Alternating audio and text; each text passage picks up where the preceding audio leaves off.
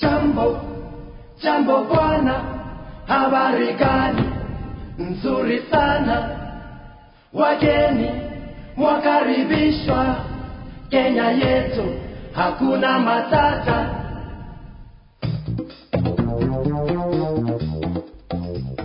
Buenas tardes y bienvenidos a Salud e Información para Todos, el programa de radio de la FRS.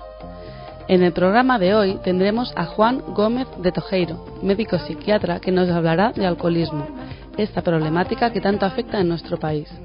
También tendremos a Amparo, nuestra enfermera, que nos hablará de los comportamientos de riesgo y cómo prevenirlos. Y no despediremos el programa sin dar el resultado del ganador o ganadora de nuestro concurso.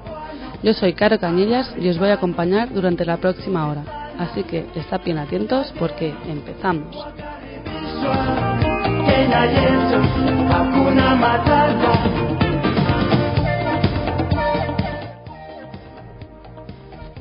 Y antes de empezar con la entrevista con el experto, os haré pensar un poco. Como ya sabéis, en Salud e Información para Todos tenemos el concurso ¿Qué sabes de tu salud? Para los que no conozcáis este concurso, sorteamos un lote de, de cuadernos sobre salud editados por la FRS y la ECID, así como también una camiseta de la FRS y la ECID. ¿Qué tenéis que hacer para conseguirlo? Pues es muy fácil. Solamente tenéis que contestar la pregunta que, que os voy a lanzar y mandar un mensaje al 014117 con vuestro nombre y apellidos y la respuesta que creéis correcta. ¿De acuerdo? Y, y bien explicado esto, ahí va la, pregunta, así que bien atentos. La pregunta dice, ¿qué número de controles, ay, perdón, ¿qué número de controles debe realizar la mujer durante el embarazo? Repito, ¿qué número de controles debe realizar la mujer durante el embarazo? Y aquí tenemos las tres respuestas. La A, un mínimo de dos controles. La B, más de cuatro controles. Y la C, cuando la mujer no está enferma, solo un control. Cuando la mujer embarazada no está enferma, solo un control. ¿Sí? Pues bien, cuando seguramente que ya tengáis la, respuesta, pues mandarnos un mensaje al 014117 con vuestro nombre y apellidos eh, y la respuesta que creéis correcta, que os repito, ¿vale? Por la- aquellos que no habéis estado atentos. ¿Qué número de, de controles debe realizar la mujer durante el embarazo? La A, un mínimo de dos controles, la B, más de cuatro controles y la C, cuando la mujer embarazada no está enferma, solo un control. ¿Sí? Pues bien, eh, atentos y, y- mandar vuestros mensajes para poder entrar en el concurso. Ya sabéis que entre todas las respuestas acertadas vamos a sortear este lote de, de cuadernos sobre salud y esta camiseta editados por FRS y la ECID. ¿Sí? Pues en breve empezamos con la entrevista con el experto.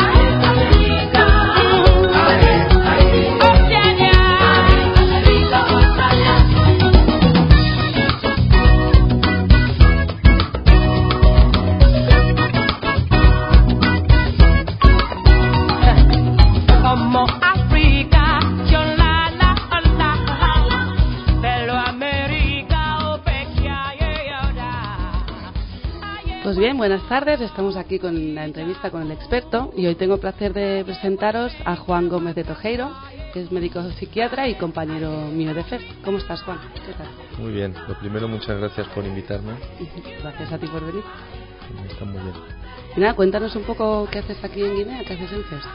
Bueno, llevo un año, llevo un año en el país. Eh, yo soy psiquiatra. Los psiquiatras somos los que, los médicos que tratamos las enfermedades mentales, que en, en la cultura fan se llaman las enfermedades del corazón. Son estas personas, pues, que a veces van haciendo cosas raras y que durante muchos años no han sido tratadas aquí en Guinea Ecuatorial. Entonces, estamos, lo que estamos haciendo desde hace un año es apoyar al Ministerio en toda la implementación de una política y un plan estratégico de salud mental, es decir, qué cosas son necesarias, qué cosas es necesario hacer en los próximos años para que se empiece a dar una atención de calidad accesible y equitativa a estas personas Y que se dé a conocer también. y que se dé a conocer también como esta actividad que estamos haciendo ahora mismo, ¿no? este programa de radio. Y, y en segundo lugar, eh, dada la escasez de profesionales formados en salud mental, estamos formando a profesionales por varias zonas del país para, para que reciban una atención, una supervisión de calidad y puedan ellos ser autónomos Ujú. para, para ver pacientes.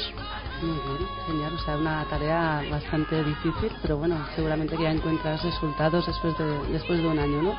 Sí, sí, sí, sí, desde luego los resultados se está viendo en ambos niveles, ¿no? Tanto en el nivel ministerial, eh, están dándose en pasos muy importantes, como también en el nivel de, de los centros y equipos de salud. Pero hoy tenemos a Juan aquí para hablarnos de alcoholismo, ¿verdad? ¿Cierto?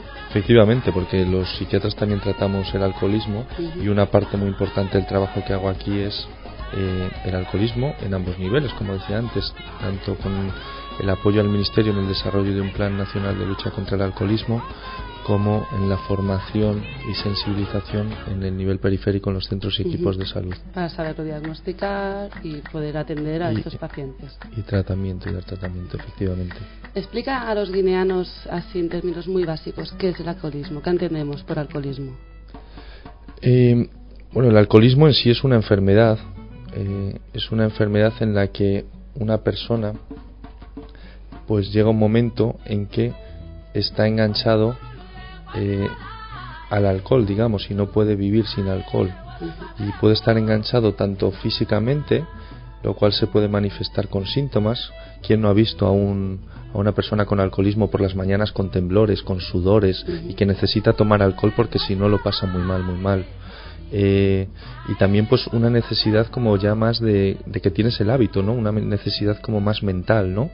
Y que aunque no tengas esos temblores, pues te juntas con los amigos y es que eres incapaz de no tomar alcohol, ¿no? Eh, eso es el alcoholismo. Lo que pasa es que los psiquiatras más que alcoholismo hablamos de trastornos por uso de alcohol, que es un concepto más amplio. Está el alcoholismo, que es, digamos, lo más grave, pero también nos preocupa mucho las personas que están tomando mucha cantidad de alcohol, pero que aún, aún el alcohol no les ha dado problemas y que incluso si un día quieren dejarlo lo pueden dejar sin dificultad, pero que como sigan tomando así, Están en, en- en situación de riesgo, ¿no? está en una situación de, un- de mucho riesgo de acabar desarrollando problemas por el alcohol. Ujú. Entonces, ¿qué efectos nos provoca el hecho de, de- de- de tomar alcohol, tomar mucho alcohol o estar en, en situación de riesgo? ¿Qué, qué efectos nos puede provocar? A nosotros y a los demás. Claro, el, el- el alcohol puede dar, puede tener consecuencias positivas. O sea, aquí no se habla del alcohol como algo bueno o malo, ¿no? El alcohol puede ser bueno en determinadas circunstancias. Yo a veces me tomo una cerveza, eh, 33, por ejemplo, no una cerveza de aquí, o, o una, o, o una Heineken u otras bebidas, pero puedo tomar una consumición o dos consumiciones con mis amigos y eso me permite pues incluso a lo mejor estar con más sentido del humor o con, hablo más eh, o sea que el alcohol en sí a veces puede tener consecuencias buenas no el problema del alcohol es cuando da problemas no y efectivamente como tú dices el alcohol puede dar muchos problemas puede dar problemas físicos eh, que pueden ser por ejemplo pérdida de memoria no Eh, que la pérdida de memoria puede ser que no me he acordado de lo que hice ayer porque he tomado, o puede ser algo crónico. Y eso ya sí que es mucho más grave. Puede ser problemas en el hígado, eh, como cirrosis hepática. Y el hígado, no olvidemos que es la fábrica del cuerpo. Y si una fábrica falla, el cuerpo falla. Puede dar problemas como impotencia sexual en el hombre. Y muchos hombres, estoy viendo en Guinea, que tienen problemas en la esfera sexual y no lo relacionan con el alcohol. Y cuando es por el alcohol, si uno deja de tomar, re- recupera su función sexual. Puede dar problemas como la epilepsia, tan extendida por el país. Eh, o sea que el alcoholismo puede dar muchos problemas, malnutrición, etcétera, etcétera. A nivel mental puede dar ansiedad, nerviosismo, agresividad. Muchas conductas violentas tienen que ver con el alcohol y tristeza, mucha tristeza. Porque si yo me tomo una cerveza un día, eso puede darte Te ale- desinhibe, ¿no? Un poco. alegría, un puntito. Pero en las personas que ya son alcohólicas, el alcohol da tristeza. O sea que muchas veces tenemos el alcohol muy cerca, ¿no? Y vemos como algo del día a día y nos lo relacionamos con, con toda esta serie de, pues, de consecuencias que nos explican, ¿no? Y que, que realmente nos relacionamos y tiene mucho mucho que ver, ¿no? Con el, Efectivamente, Con- con el no, alcohol. no nos damos cuenta de esos problemas físicos y, y no solo físicos que puede tener el alcohol. ¿Qué tiene, qué tiene el, el alcohol? ¿Qué es, qué es esto? Que nos crea esta dependencia, que nos desinhibe, que nos hace estar más alegres. ¿Qué sustancias puede, puede llegar a tener? ¿Qué nos provoca esta, esta adicción? Bueno, es, tiene que ver con condicionantes eh, biológicos. El alcohol actúa en distintas zonas del cerebro eh, y, da lugar, pues, interacciona con determinadas estructuras cerebrales. Eh, a nivel científico, ¿no? Pues una estructura que se llama núcleo accumbens y eso tiene que ver con el con el sistema de recompensa cerebral que se llama y entonces eso favorece que uno se enganche al alcohol y, y eso deja una huella en el cerebro, ¿no? Una huella que aunque uno deje de tomar alcohol, ¿no? Una, una persona que ha tenido un alcoholismo deja de tomar alcohol, eh, tiene esa huella ya, ya permanentemente y eso explica que a veces hay recaídas, ¿no? Una persona lleva a lo mejor dos años sin tomar, empieza a tomar en una fiesta y al mes está tomando lo que estaba tomando dos años antes. Tiene como una memoria, ¿no? Para, para así sí, decirlo. efectivamente. Y antes nos hablabas, ¿no? Que decías, pues yo, mira, yo me tomo una 33, me voy a cenar, me puedo tomar una 33 o una Heineken y, y no, no pasa nada, incluso puede, puede llegar en cierta me- medida a ser bueno, ¿no? ¿Cuándo, ¿Cuándo empieza a ser peligroso? Cuando habla- hablamos de consumiciones, ¿no? Normalmente cuando hablamos de alcoholismo, ¿qué, qué tipo de, de consumiciones es, el, el- riesgo o qué consumiciones son las malas?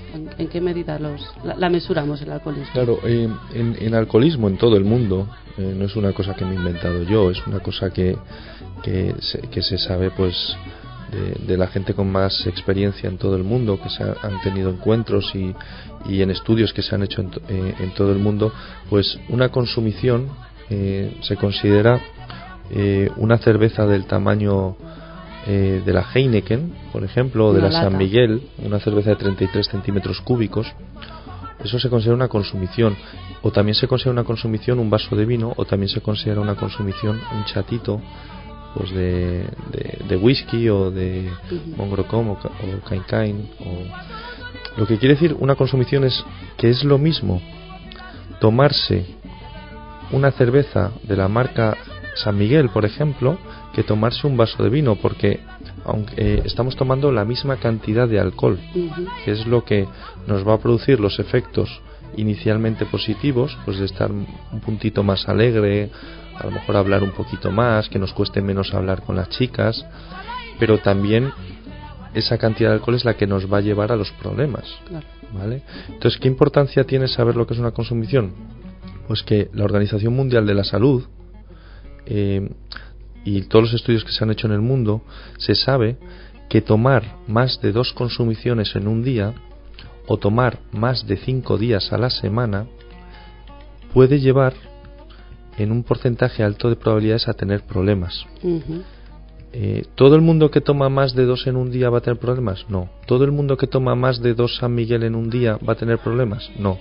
Pero si te tomas cuatro San Miguel en un día, tienes más probabilidades de decir, bueno, si no pasa nada porque coja el coche porque he bebido, si no me va a pasar nada, y te puedes tener un accidente, porque como el alcohol desinhibe, o puedes ligar con una chica, o al revés, y decidir no ponerte un, un preservativo y coger el VIH-Sida, o puedes tener ardores en el estómago y vómitos, o puedes tener discusiones con tu, con tu mujer. Es decir, que tomar más de dos consumiciones en un día puede llevarte a problemas. Y lo mismo, tomar más de cinco días a la semana. Eso a medio plazo puede favorecer que te enganches definitivamente al alcohol y te conviertas en un alcohólico, digamos. Si no es eso que decimos que empezamos poquito, que por una no pasa nada, por una vez no pasa nada, ¿no? Pero esa frase se va repitiendo y, y de pronto nos vemos ya enganchados a- al alcohol o que necesitamos tomar cada vez más frecuentemente, ¿no? Efectivamente, es un continuo hasta que uno llega a ser un alcohólico, digamos. eh, los psiquiatras decimos una dependencia de alcohol, pues es un continuo, un proceso. Y antes de llegar a ese punto, las personas han pasado por un punto de consumo de riesgo, que el alcohol aún no les daba problemas, pero estaban tomando unas cantidades muy elevadas y que si seguían así pues les podía llevar al alcoholismo. Por eso una de las estra- eh, eh, una de las estrategias que tenemos en Guinea es prevenir, es fundamental. Eh, no hay que esperar a que haya enfermos para tratarles, lo que queremos es que disminuya el número de personas que llegan a ser enfermos. No llegar al centro de salud con la, con la enfermedad. o- Efectivamente. Y para eso es muy importante que la gente sepa lo que son los, los consumos de riesgo. Tomar más de dos San Miguel en un día, por ejemplo, o más de dos vasos de vino en un día. ¿vale? O más de dos chatitos de whisky o de, o de mongrocom en un día. Es importante que la gente sepa eso. Que deciden tomar más, son libres de tomarlo, ¿vale? Pero también es importante saber las consecuencias a las que te expones. Exacto.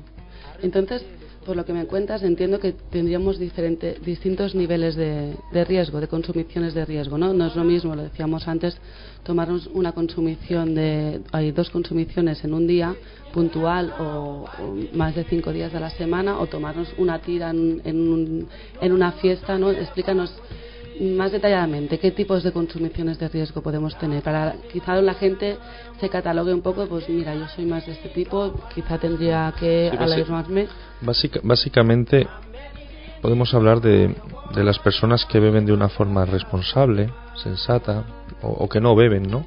O que beben de una forma responsable que un día se juntan para ver un partido de fútbol. Hemos tenido mucho Real Madrid-Barça últimamente, Ujú. ¿no?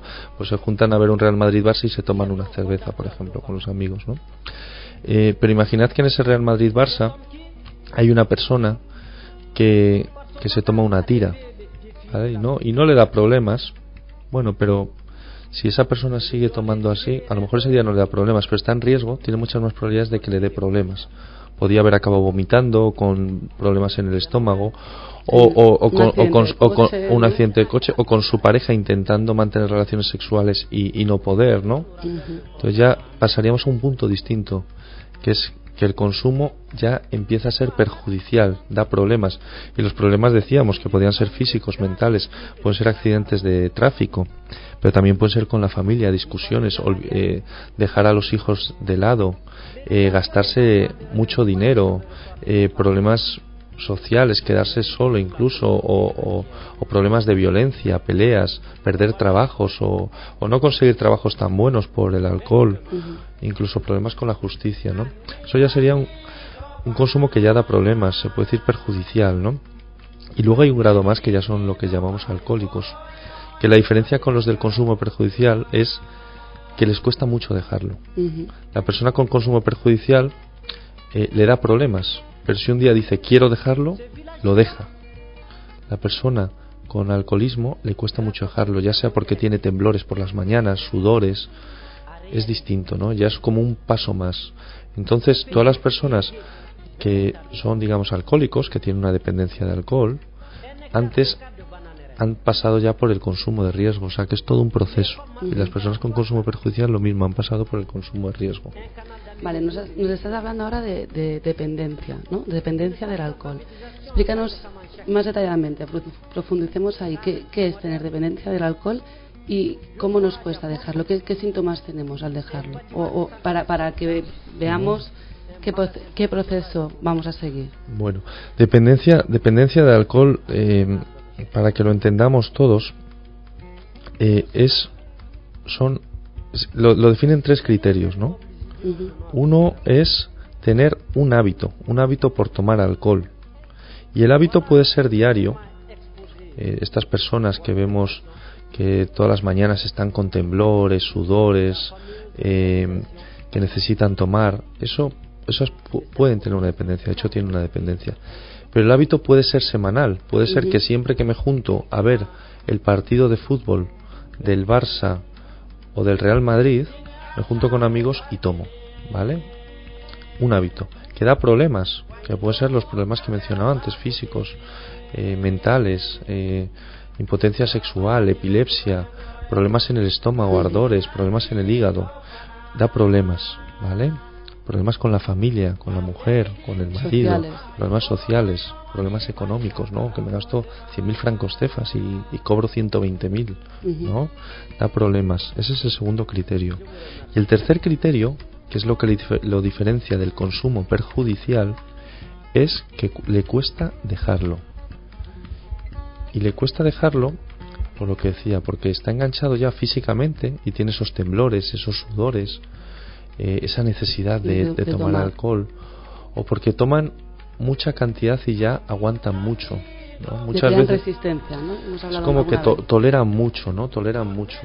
Eh, muchas veces hay personas que toman 8 o 10 cervezas al día y, y- y socialmente lo vemos como, uff, qué fuertes, qué, qué machos, ¿no?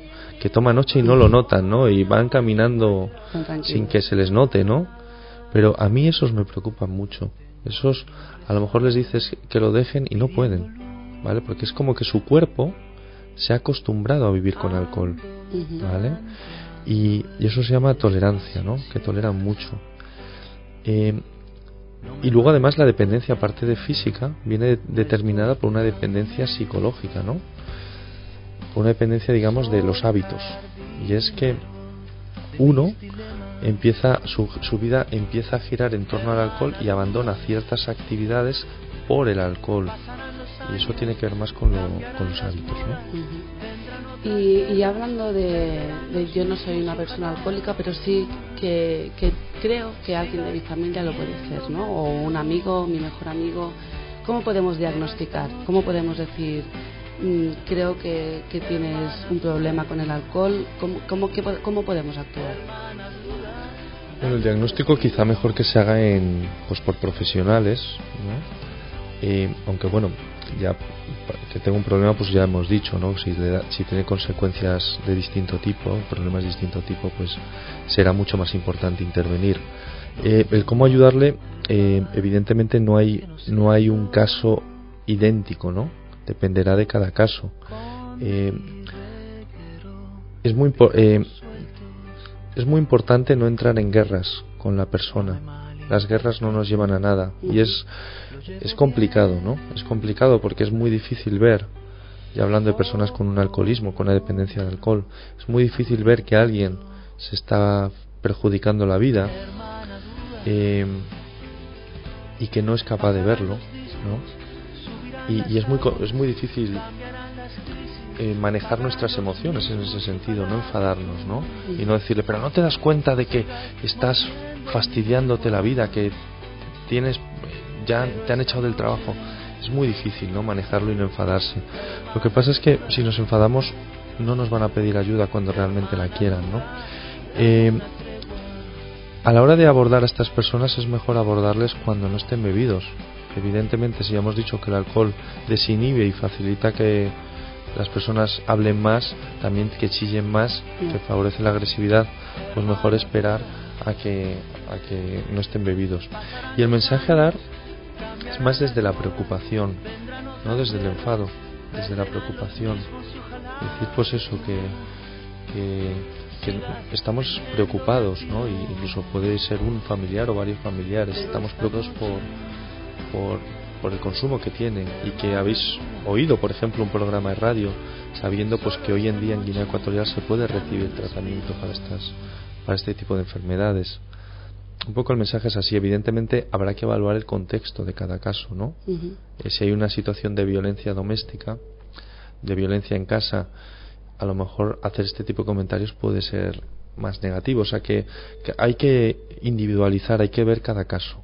O sea, lo, lo bueno sería que in- incitar a esa persona que vaya al centro de salud, ¿no? Recomendarle, intentarlo llevar y, y de ahí ya, le darían un tratamiento, ¿no? Y, y apoyarle en ese tratamiento, ¿no? Darle mucho so- eh, soporte, ¿no? De, de- de- de- de estamos contigo y, y vas a poder a- abandonar eso, ¿no? O sea, exactamente sería sería sería ese el mensaje, ¿no? Efectivamente. O sea, el, el tratamiento, el alcoholismo tiene cura, no es una enfermedad mm, que no podamos curar, ¿no? Efectivamente, el, el alcoholismo tiene cura y además cuando una persona decide ponerse en tratamiento, eh, las, las tasas de respuesta al tratamiento son muy elevadas. ¿no? Pero es muy importante ese primer paso, que la persona con el problema decida, quiera ponerse en tratamiento. Si la persona no quiere ponerse en tratamiento, el resultado no va a ser bueno. Pero si quiere ponerse, va a ser bueno. Eh, eh, ¿Por qué?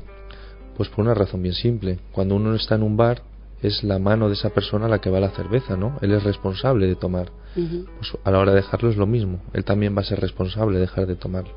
Entonces, si él no quiere, no vamos a conseguir nada. Ese es el primer paso. Luego, existen centros, existen lugares aquí en Guinea Ecuatorial donde se está dando tratamiento en alcoholismo. En Micomesén, por ejemplo, en el hospital distrital, los miércoles, sobre todo. En Evibellín, en el centro de salud de Angocón, principalmente los martes, pero también toda la semana. En el centro de eh, se, se va a abrir próximamente un centro de salud mental para las enfermedades mentales, enfermedades del corazón, como decía antes, y el alcoholismo, que se va a abrir enfrente del seminario mayor y va a ser a, a finales de año, probablemente en septiembre, octubre.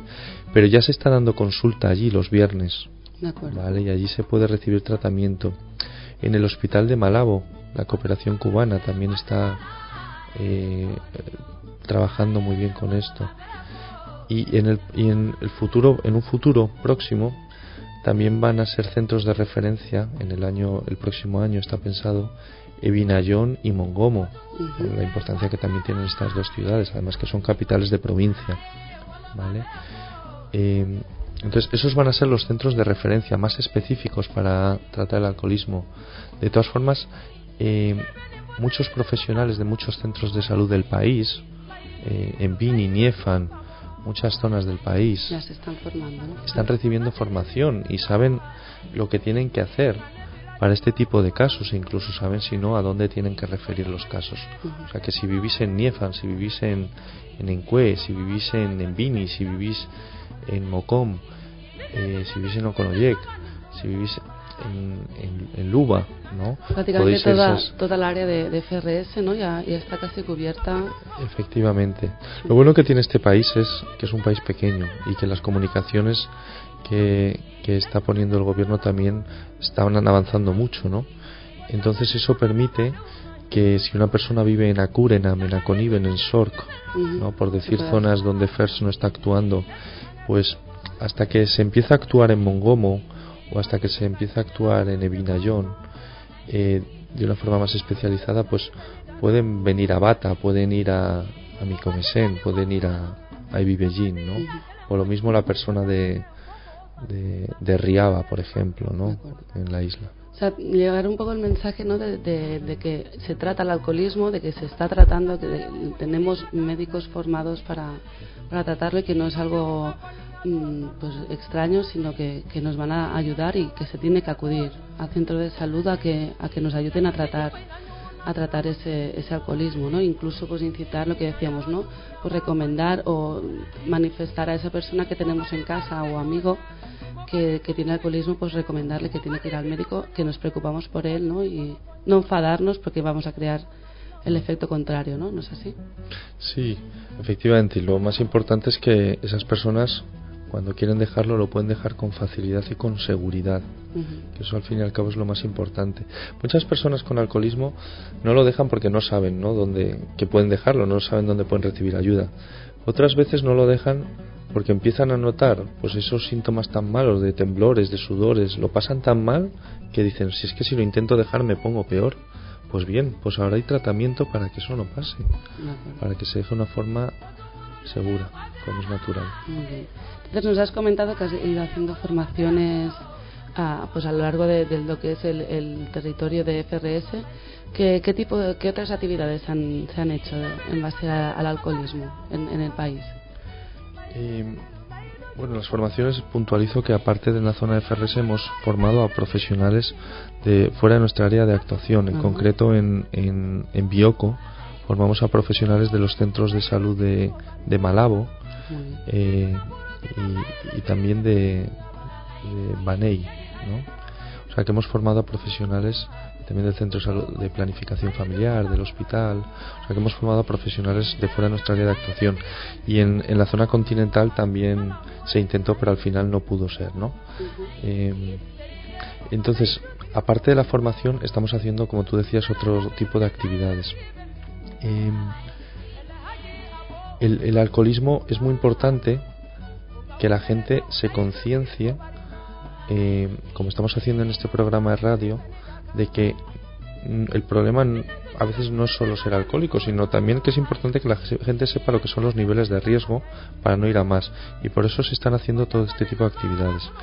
Eh, se están haciendo actividades con los agentes de salud, con los auxiliares de enfermería comunitarios que están en los poblados. Se les ha dado una formación en alcoholismo también para que ellos hagan sensibilización. Se está haciendo actividades con líderes comunitarios. Por ejemplo, en Encues se me ocurre que se hizo una formación para catequistas, ¿vale? Y para religiosos.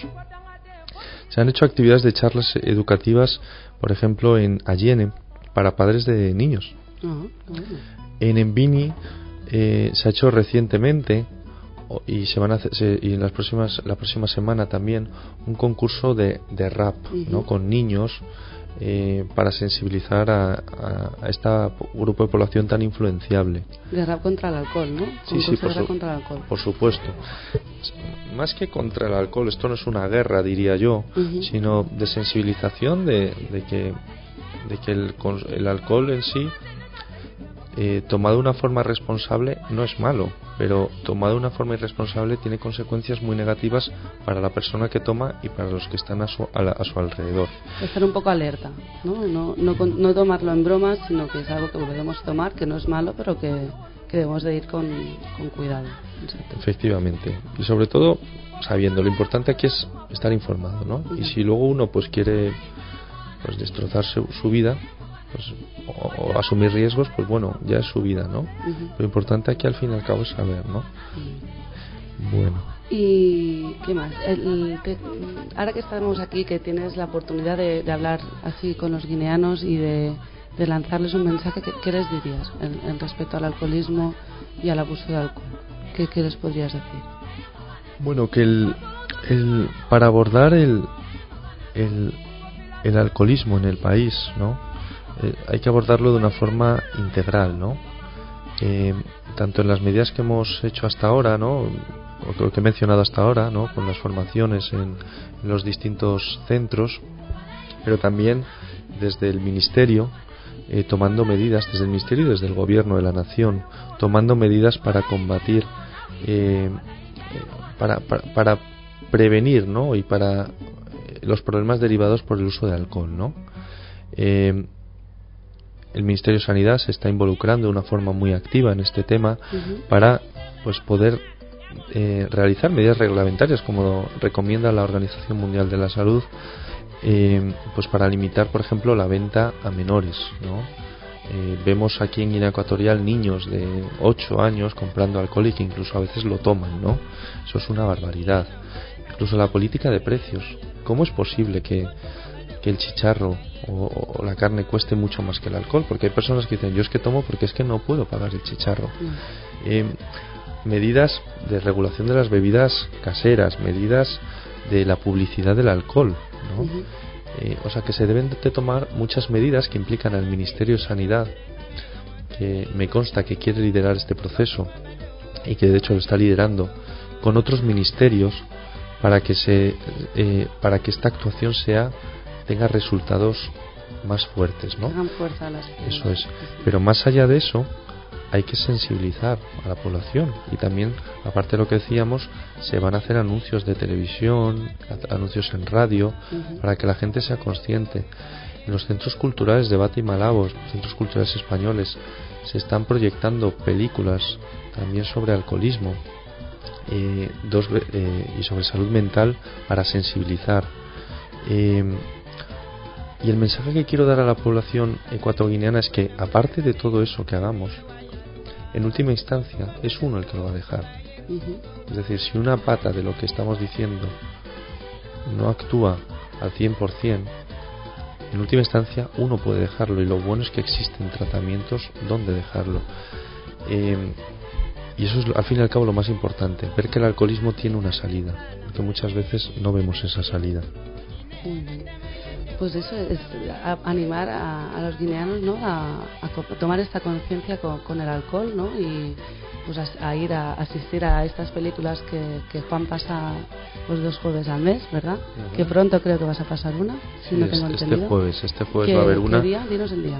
Este jueves a las 7 de la tarde en el Centro Cultural Español de Bata se va a poner una película de Día sa- 19. ¿no? 19 de de mayo. salud mental que se llama Transamérica, que es una película que es muy buena y os va a hacer reír mucho si vais a verla.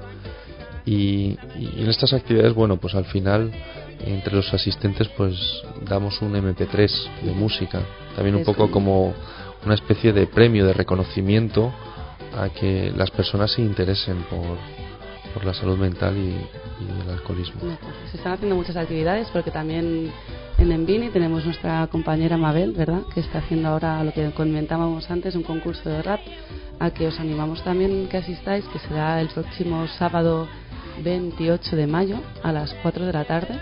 Tendremos los niños de, de Envini ra- rapeando contra el alcohol o bueno, a contra el alcohol o aconsejando sobre el alcohol, ¿no? Mejor dicho, que si no me pega la bronca Juan.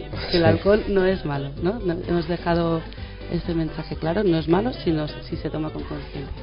Eso es. Pues muchísimas gracias, creo que ya los guineanos han entendido nuestro mensaje y darte las gracias por haber venido aquí, por darnos esta entrevista y hablarnos sobre el alcohol. Es, seguramente que pronto te tendremos por aquí hablando sobre salud mental, que también tendrás muchas cosas que decir. Y nada, muchas gracias Juan y, y que vaya muy bien todo esto que estás montando, que la estás armando grande contra, contra el alcoholismo y, y a favor de la salud mental. Bueno, muchas gracias a ti, claro. De nada, muchas bu- buenas tardes, Juan. Y a vosotros recordaros el concurso de esta semana, que os repito la pregunta y ya sabéis que nos tenéis que mandar la respuesta correcta al 014117. Pues bien, atentos, dice, ¿qué número de controles debe realizar la mujer durante el embarazo? ¿Qué número de controles debe realizar la mujer durante el embarazo? La respuesta A dice un mínimo de dos controles, la respuesta B dice más de cuatro controles y la respuesta C dice cuando la mujer no está enferma, solo un control. ¿De acuerdo? Pues ya podéis estar mandando vuestros mensajes con nombre, apellidos, la respuesta correcta al 014117. Y nosotros volvemos pronto. Hasta ahora.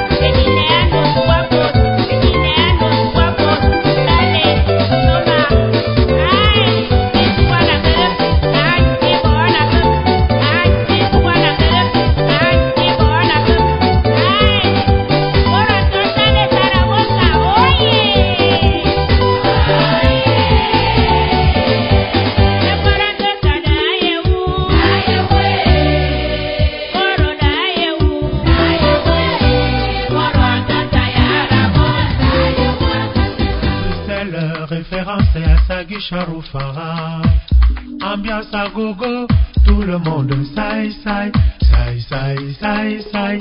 On dirait bonne année. Tous les soirs, saï saï. Y bien, eh, estamos otra vez aquí, en Te lo digo por tu bien. Eh, hoy tenemos a, a Amparo. ¿Qué tal? Buenas tardes, Amparo, ¿cómo estás? Buenas tardes, estoy bien. Muy bien, encantada de tenerte aquí como siempre, de nuevo.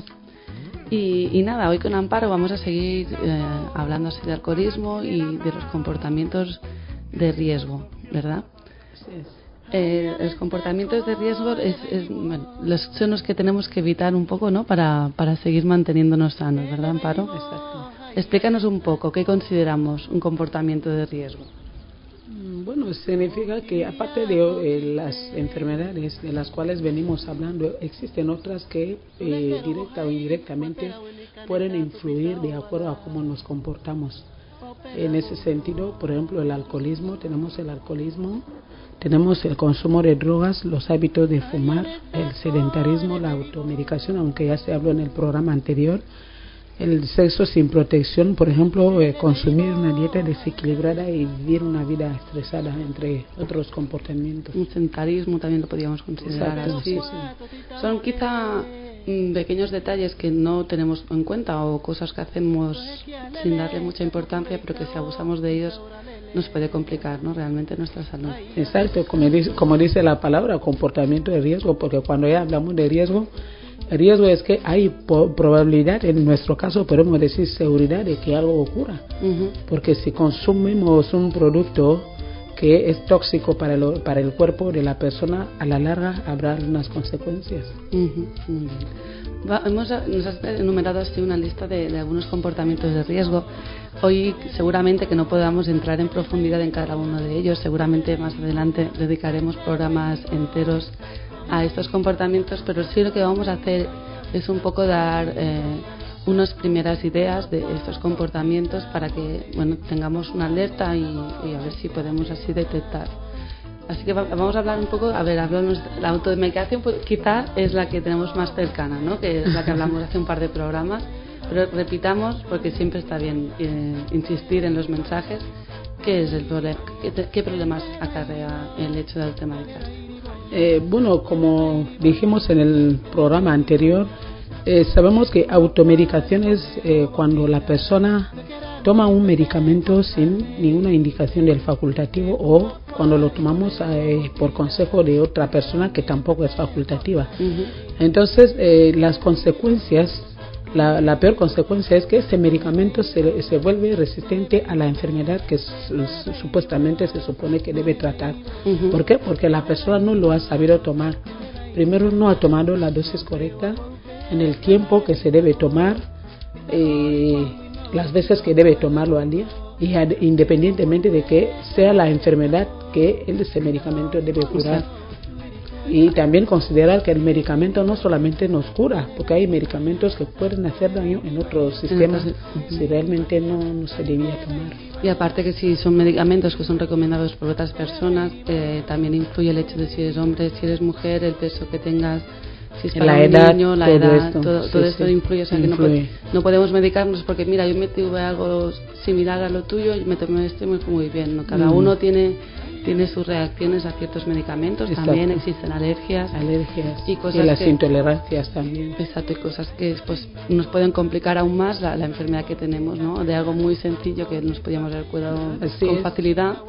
Así es porque estamos tratando una enfermedad que suponemos que tenemos y la que realmente tenemos se está complicando porque no está recibiendo el tratamiento adecuado. Mm. Entonces es lo de siempre, ¿no? Vamos al médico, acudimos tarde, la cosa se ha complicado, nos cuesta más curarnos, gasto Exacto, de dinero, o sea, exacto. peor.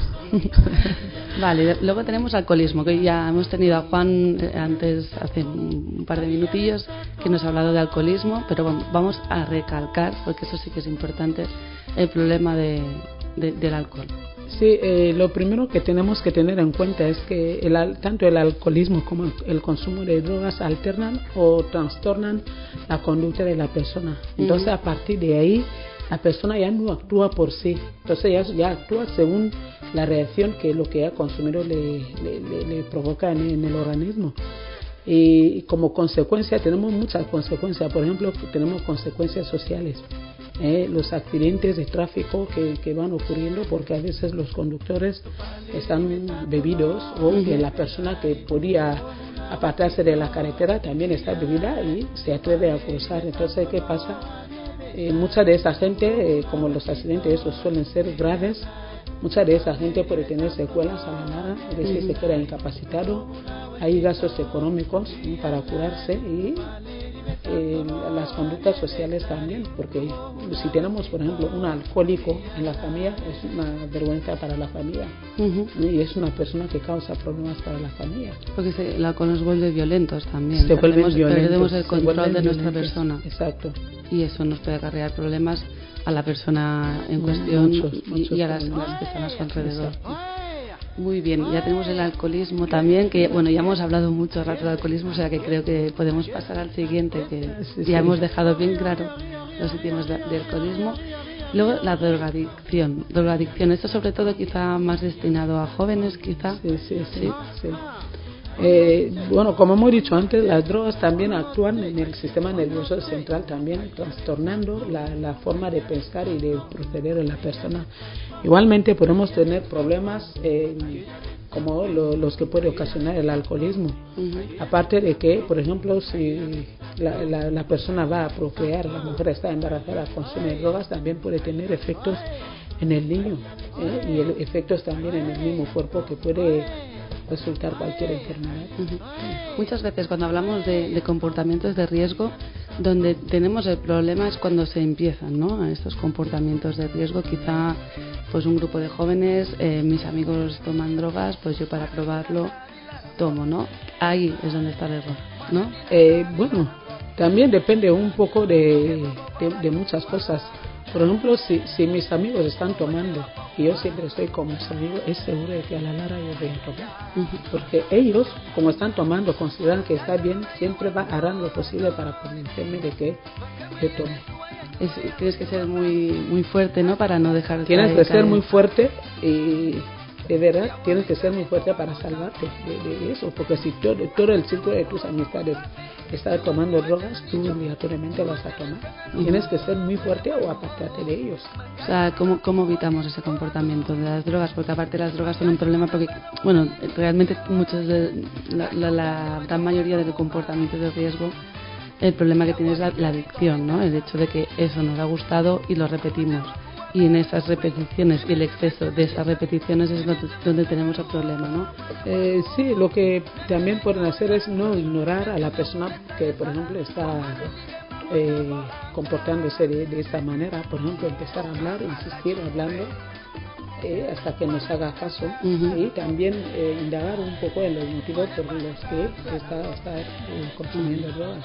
Ujú. Porque los hay que a lo mejor tienen un problema y prefiere huir el problema ¿no? estando en, en las drogas para no estar pendiente o no estar seguro o consciente del problema que realmente tiene. Pero en todo caso no les tenemos que ignorar, tenemos que hacer todo lo posible para volver a reincorporarles socialmente Ujú. y que sean personas normales como nosotros. Muy bien. Pero de buenas a primeras lo que tenemos que hacer es evitar tomar. ¿no? Evitar, evitar. Que aunque- cuando ya tenemos a alguien que ya lo está consumiendo, entonces hablar, hablar con él, insistir, apoyarle y, y luego si se tiene que llevar al médico también. Porque lo, lo típico, ¿no? Que decimos por una no pasa nada, ¿no? Pues no, por esa una es donde empieza todo. Ahí está, una no pasa nada. Entonces la otra vez voy a intentar con dos, con tres y así sucesivamente. Entonces es Hasta cuando que creamos quedo- la adicción. Que dependencia, que ya no puede estar sin, sin consumir. Ujú. Vale. O sea, esa es de, de las más importantes, quizá la drogadicción, y también muy atentos a los jóvenes que quizás son a veces pues un poco más inconscientes, no, no saben realmente los riesgos que comporta el hecho de, pues eso, de una drogadicción. Hab- Hablamos también de drogadicción, podríamos hablar del hábito de fumar. Así es. ¿Qué nos comporta el hábito de fumar? Bueno, los, el hábito de fumar eh, generalmente provoca enfermedades respiratorias crónicas eh, con el tiempo y luego también eh, enfermedades del hígado y cánceres Porque el tabaco está compuesto de, de de- nicotina. de nicotina, alquitrán también. Sí, también. Tienen un montón de sustancias muy Muy tóxicas. tóxicas para el organismo. Y, y es el hecho, ¿no? Volvemos otra vez. El, el tabaco mm, crea un hábito. Ese hábito nosotros damos por hecho el simple hecho de fumar un cigarrillo, pues no nos quita quizá a veces el, estrés. El estrés sí, o- o, o- el nerviosismo. Exacto. Tomamos un cigarro porque así nos calmamos y, y no- ya tenemos la, la adicción encima, ¿no? Así mismo, así mismo, porque si, si cada vez que vamos a tener problemas nos acudimos a un cigarro, eso va a ser constante, es decir, que el cuerpo se habitúa a, a- a la sustancia. A que cuando tengo estrés, tengo A- Cuando tienes cigarro. problemas, tienes estrés, tienes, estás nervioso o tienes algún problema, te, te dedicas a fumar. Exacto. Y no vemos que lo que estamos haciendo No es vemos lo que estamos haciendo, que es- porque poco a poco la sustancia se va acumulando en el cuerpo y tarde o temprano nos, nos crea problemas. A la larga, sobre todo cuando seamos más mayores, el Más mayores, pulmón, sí. nos cuesta respirar, Ahí está, asma. y está tosiendo ahí fuertemente. y Por no la mañana. Por la mañana, por la noche. Hasta hay personas que por la noche se levantan para fumar. Y, y, y la gente que está a su alrededor también se, con- se, se convierte en fumadores pasivos porque Exacto. también están inhalando las sustancias que Los niños. de- de los niños. Sí. Y también recalcar que la mujer embarazada no tiene que no tiene que fumar porque también trae consecuencias en el niño que va a nacer. Son consecu- y aparte consecuencias graves, ¿no? Podemos, Graves, graves. podemos hacer que el feto nazca mal y, nazca mal y que nazca con problemas psicológicos. y revolvemos, ¿no? Que también existen los fumadores pasivos, que son los que, pues cuando no, eh, no fuman, los fumadores pasivos, pero sí que fuman del humo que desprenden los demás que fumadores. inhalamos el humo que desprende de la gente que fuma. O sea que tenemos de respetar a Los gente- demás. a la- de hecho hay muchos establecimientos donde uno no puede fumar a su antojo, Ujú. que tiene que respetar a las personas que no están ahí y, y evitar fumar. Mm, Aparte de que puede haber alguien que no tolere esas, eh, esa sustancia y que le provoca otra cosa así de inmediato. Hay personas que no toleran, que son alérgicas y de inmediato empieza a. Ujú. Por ejemplo, en mi caso yo no tolero No puede el olor, el- el el olor de tabaco. eso. Bueno, y aparte también crea un, un olor en los dientes, las uñas se nos amarillentan. Eh, Aparte, esto, esto, estético, la imagen, la imagen, los denigra la dientes. imagen un poco. Cuando hagamos ejercicio, ¿no? Notaremos también si en el, en el hecho de haber fumado, cuando corramos un poco. Eso, eso nos cansamos fácilmente y nos ahogamos. Muy bien, ya tenemos el tabaco también. Y ahora vamos al, al sexo sin protección. ¿Qué nos puede acarrear un sexo sin protección? Con el sexo sin protección, primero podemos tener una enfermedad de transmisión sexual, podemos adquirir el SIDA y podemos dar un embarazo o coger un embarazo no deseado. ¿Y cómo evitamos ese sexo sin protección? ¿Qué tipos de medidas podemos Eh, tomar? Bueno, el sexo sin protección, si son relaciones ocasionales, ¿no? hay que utilizar el preservativo, aunque es fundamental también mantener la fidelidad, fidelidad de la pareja. Pero somos, ah, bueno, somos jóvenes, no, no tenemos dónde encontrar preservativos y así. Y igualmente, seguramente hay muchos jóvenes que, aunque no tengan preservativos, eh, hagan sexo sin protección, ¿no? Nos Pero- podemos encontrar con este tipo de problemas. Sí, nos podemos encontrar con ese tipo de problemas. De hecho, eh, la gente tiene que ser consciente y eh, procurar tener preservativos siempre porque el, el deseo sexual aparece en cualquier momento. De hecho, hay, eh, hay centros de salud público que disponen de preservativos, pueden ir y son gratuitos y se distribuyen. O sea, que el hecho de tener sexo sin protección no tiene excusa porque podemos conseguir preservativos para mantener unas relaciones seguras. Exactamente, amén de que en, en las farmacias también, también se, se están, se están vendiendo en las farmacias. Ujú. Y a- aparte también te- debemos de ser conscientes, ¿no? Si vamos a salir a una discoteca, conocemos a alguien una noche, eh, practicamos sexo con esa persona, no conocemos qué tipo ¿Cuál de... es su estado serológico? Exacto. Sí. No, no sabemos qué tipos de enfermedades podemos acarrear, incluso ni, ni, ni las personas mismas lo pueden saber. Entonces es muy arriesgado. eh, Sexo sin protección. Exacto. Es, es otro de las... Y cuando nos vamos a la discoteca, me llevo mis condones porque nunca se sabe. Igual conoces a una persona ahí y decidís eh, hacer el sexo y ya tienes, porque tampoco hay que esperar que cuando se me llegue, ahí es donde yo voy a, a ir a adquirir, porque a lo mejor a las 2, 3 de la madrugada No puedes conseguir. eso. Ujú. Y aunque no tengas amigos, a veces no... Independientemente de que No. la discoteca, los hoteles, todos tienen que disponer de preservativo. Ujú. O sea, que siempre aconsejable llevar un- algún preservativo. Siempre para seguridad propia. Muy bien. Y ahora vamos al sedentarismo.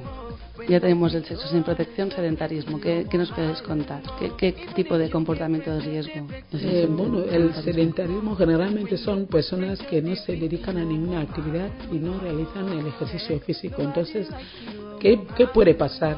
Si es una persona que está propensa a engordarse, se va a engordar, a engordar, a engordar y puede resultar obeso.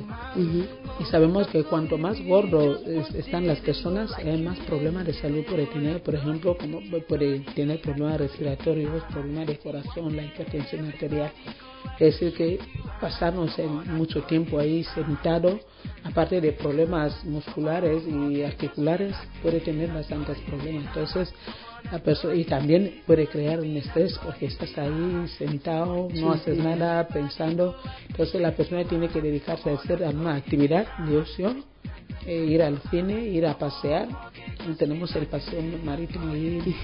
Genial. precioso, genial. Entonces tú vas una tarde andando de un buen trecho, después se regresa a casa.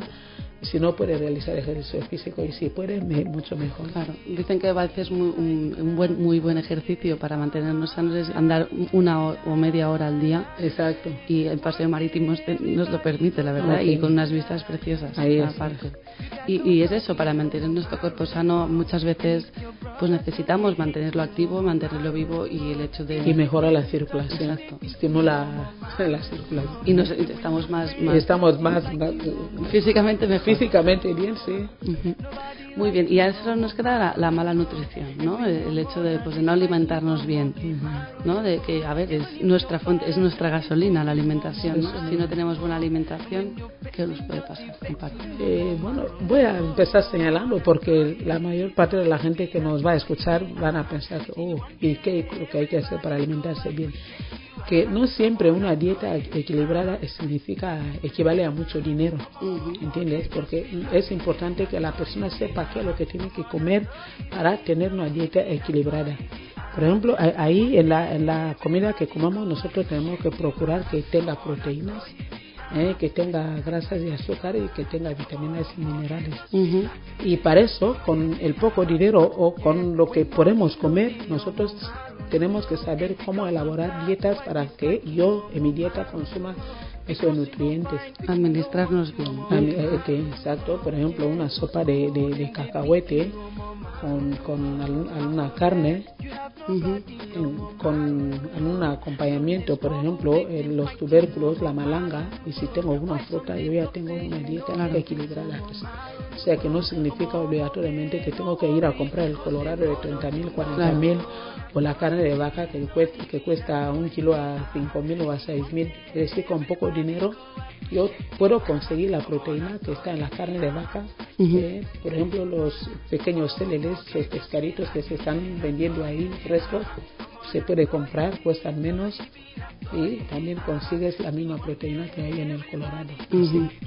Es importante, sobre todo en la infancia, porque eso marca, eh, puede Claro. marcar. el- Y sobre todo en los niños, si no están bien alimentados. Es importante, sí. creamos que más débiles y con menos energía, ¿no? Y, Esto, y un esto. crecimiento deficitario. Exacto, exacto.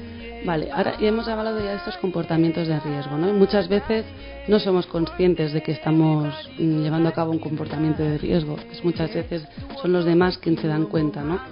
¿Qué, qué podemos hacer cuando vemos a alguien que está llevando a cabo un comportamiento de riesgo, que no es consciente, que se está pues jugando un poco la vida, ¿no? Con, con este, pues es- tiene drogodependencia, alcoholismo. ¿Qué, qué podemos hacer?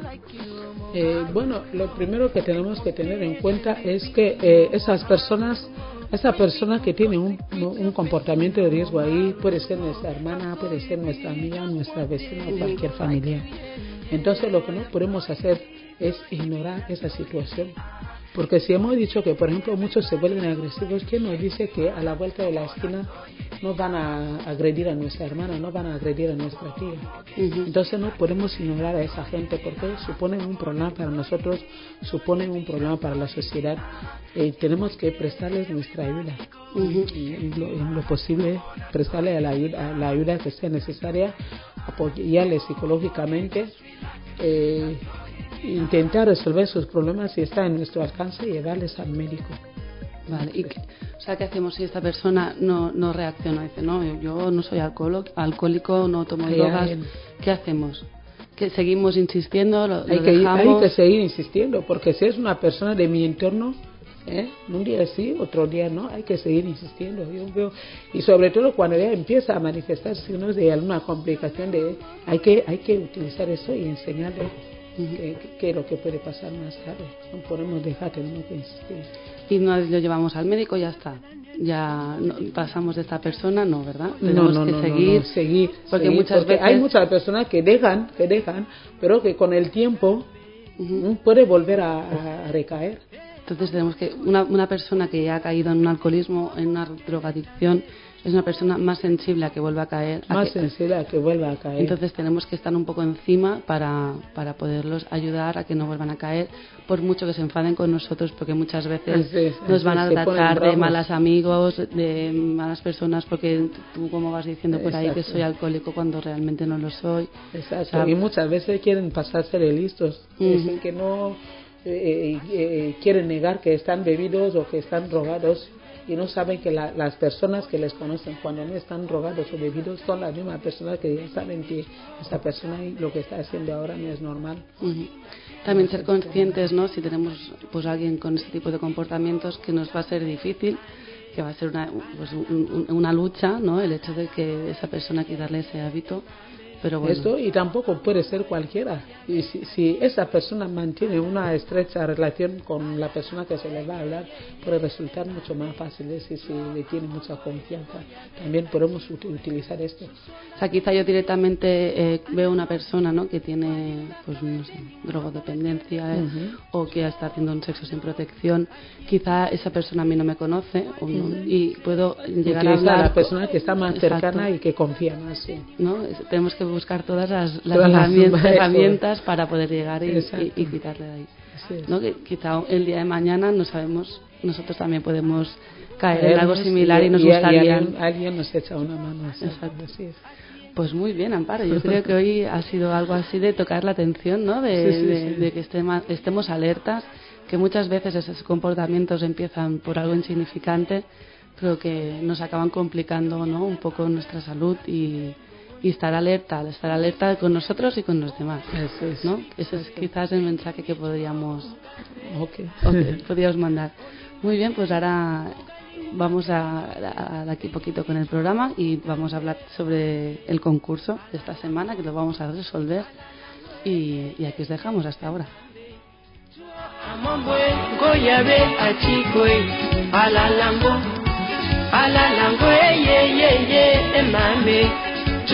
Amambwe ngoyabe achikwe alalango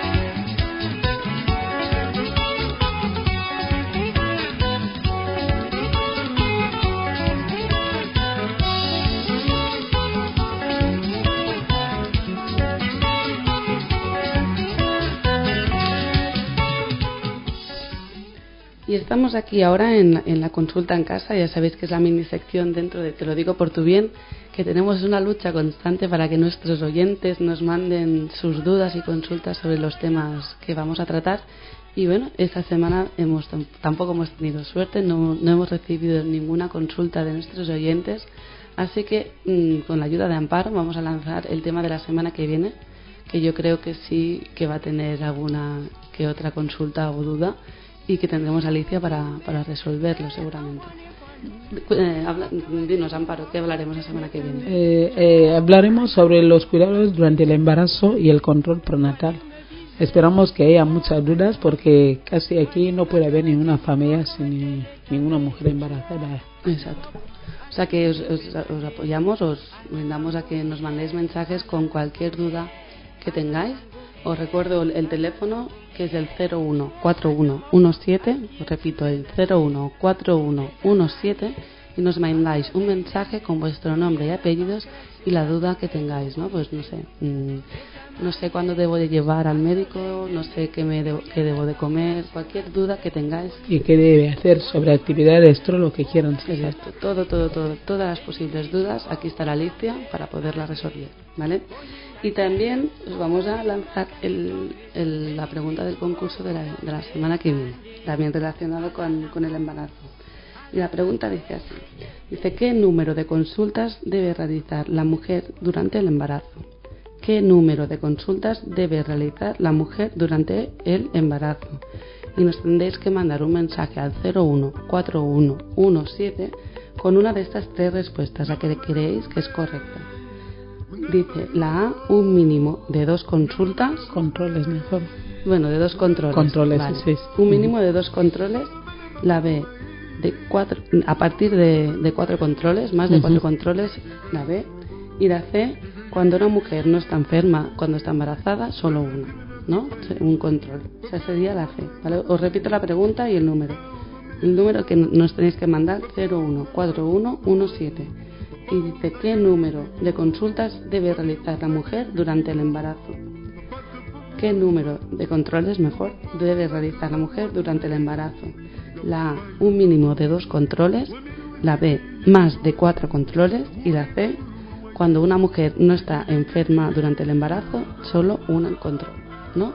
Pues ya sabéis, mandar vuestro mensaje con nombre y apellidos y la respuesta que creéis correcta al 014117 y optaréis, la- las respuestas que sean correctas optarán a ese lote de, de cuadernos sobre salud editados por la FRS y la ECID y esa camiseta de, la FRS y la ECID también. Así que animarnos, ¿no? Amparo, que manden mensajes y que respondan. Exacto. Y nada, y a ti, pues desearte mucha suerte en estos exámenes que sé que tienes por ahí. el 28, gracias. El 28 ya gracias. estáis a punto de acabar. Y nada, y eso, despedirte, que tengas mucha suerte en los exámenes y darte las gracias por otra vez estar aquí. Gracias, hasta luego. Adiós. Y a ti que nos estás escuchando, estás bi- bien atento, porque ahora vamos a decir eh, el ganador del concurso de la semana pasada, que como todos sabéis era relacionado la- co- con el alcohol. Y os repito, os repito el concurso, o sea, la pregunta, perdón.